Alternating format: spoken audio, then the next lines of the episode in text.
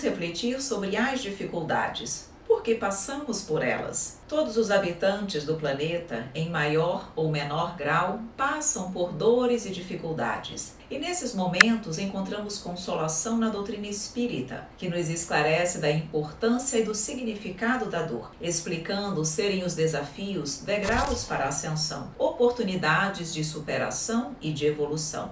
O sofrimento em si mesmo não é um fim, mas é um instrumento uma forma de aprendizado. O Evangelho, segundo o Espiritismo, nos ensina a ver duas causas principais para as aflições, as anteriores e as atuais.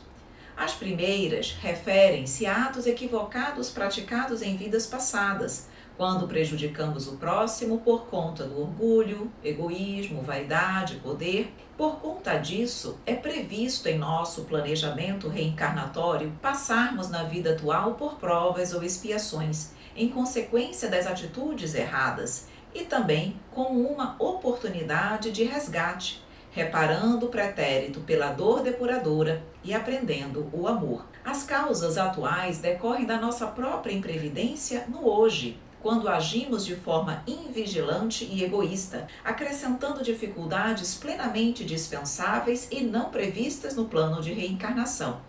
Os homens, por sua própria culpa, pela sua falta de ordem de perseverança e por não limitarem seus desejos, equivocam-se novamente.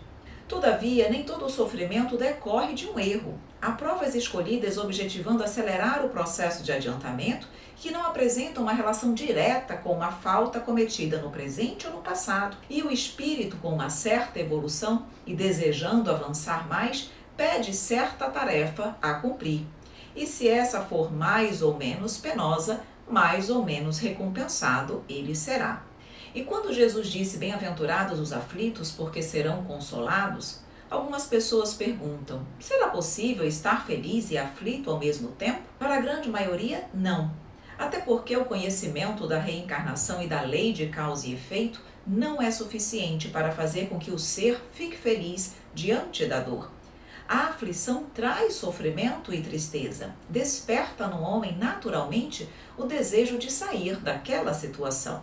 Portanto, a afirmação do Mestre não significa que o homem deve estar feliz durante a aflição, mas sim ter resignação diante da dor, não agindo com revolta ou sentimento de vitimização. Diante da dor, façamos a seguinte reflexão: o que preciso aprender com isso?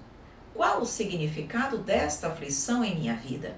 As adversidades têm sempre uma causa justa e devemos buscar a mensagem embutida nas situações delicadas da existência. Concentrando na dor, sofremos. Concentrando na lição, evoluímos. Trabalhemos a calma, a resignação, oremos, façamos a caridade, que são os remédios infalíveis para encontrarmos a paz.